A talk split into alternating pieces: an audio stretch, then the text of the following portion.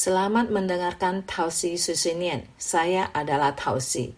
Topik yang ingin saya perkenalkan hari ini adalah tarif pajak rumah sangat berbeda. Anda harus tahu. Tarif pemungutan pajak perumahan Kota Taoyuan mulai 1 Juli 2022 dijelaskan sebagai berikut. Tarif pajak untuk penduduk sendiri adalah 1,2 persen dan tiga persyaratan berikut harus dipenuhi. Rumah bukan untuk disewakan. Dua, untuk tempat tinggal dan penggunaan sebenarnya dari pribadi, pasangan, atau anggota keluarga dekat. Tiga, pribadi, pasangan rum, suami istri, dan anak kecil, jumlah total berada dalam tiga, rum, dalam tiga rumah di seluruh negeri.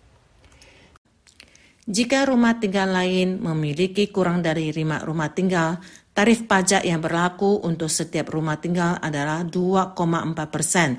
Jika rumah tinggal tersebut memiliki lebih dari enam rumah tinggal, tarif pajak yang berlaku untuk setiap rumah tinggal adalah 3,6 persen. Tetapi jika merupakan perumahan umum untuk digunakan sebagai tempat tinggal, asrama tenaga kerja, sekolah umum seperti kasus BOT asrama siswa, kepemilikan bersama, penggunaan eksklusif untuk parkir kendaraan, perumahan yang dibangun oleh pencipta dan tidak dijual dalam waktu tiga tahun, perumahan sewa dan perumahan sosial yang disewa dan dititipkan dan lain-lain. Delapan jenis perumahan tidak termasuk dalam pendaftaran rumah tinggal dihitung dalam angka tarif pajak seragam 2,4 persen. Penggunaan bisnis tarif pajak adalah 3 persen Tarif pajak 3% untuk digunakan oleh rumah sakit swasta, klinik, atau perusahaan lepas. Tarif pajak untuk organisasi rakyat dan penggunaan non-perumahan dan non-bisnis lainnya adalah 2%. Untuk perincian tentang penyesuaian tarif pemungutan pajak perumahan, silakan merujuk ke area khusus tentang perubahan tarif pemungutan pajak perumahan di situs web Biro ini. Pengetahuan tambahan tentang pajak rumah. Komite Evaluasi Red Ester Kota tahun 2015 menyetujui kenaikan 60% dalam harga satuan rumah standar yang berlaku untuk rumah baru dibangun, ditambah atau dibangun kembali yang diselesaikan dari 1 Juli 2015 hingga 30 Juni 2021. Pada tahun 2000 2011, Komite Penilai Reester Kota menaikkan lagi harga satuan standar rumah menjadi 70 persen. Dan itu berlaku untuk rumah yang baru dibangun, ditambah atau dibangun kembali yang diselesaikan pada 1 Juli 2021. Pajak perumahan yang ada tidak akan berpengaruh. Diperingatkan sekali lagi, anda dapat mencentang kolam status penggunaan di bagian depan slip pembayaran jika rumah tersebut bukan untuk ditempati sendiri atau disewakan untuk kesejahteraan umum.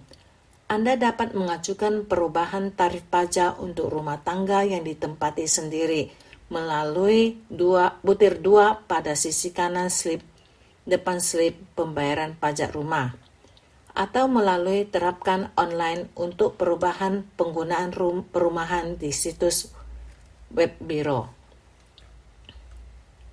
Layanan ongkos kirim bebas tagihan pajak. Anda dapat menggunakan permohonan perubahan nama, nomor seragam KTP, dan alamat pengiriman tagihan pajak melalui layanan surat pembayaran pajak rumah saat ini tanpa ongkos kirim dan Anda juga dapat mengajukan tagihan pajak elektronik. Rumah tinggal yang ditempati sendiri, tarif pajak, kepemilikan saham, dan pembagian perumahan, atau menganggap administrator dan mempercayakan transfer untuk membayar pajak, dan lain-lain.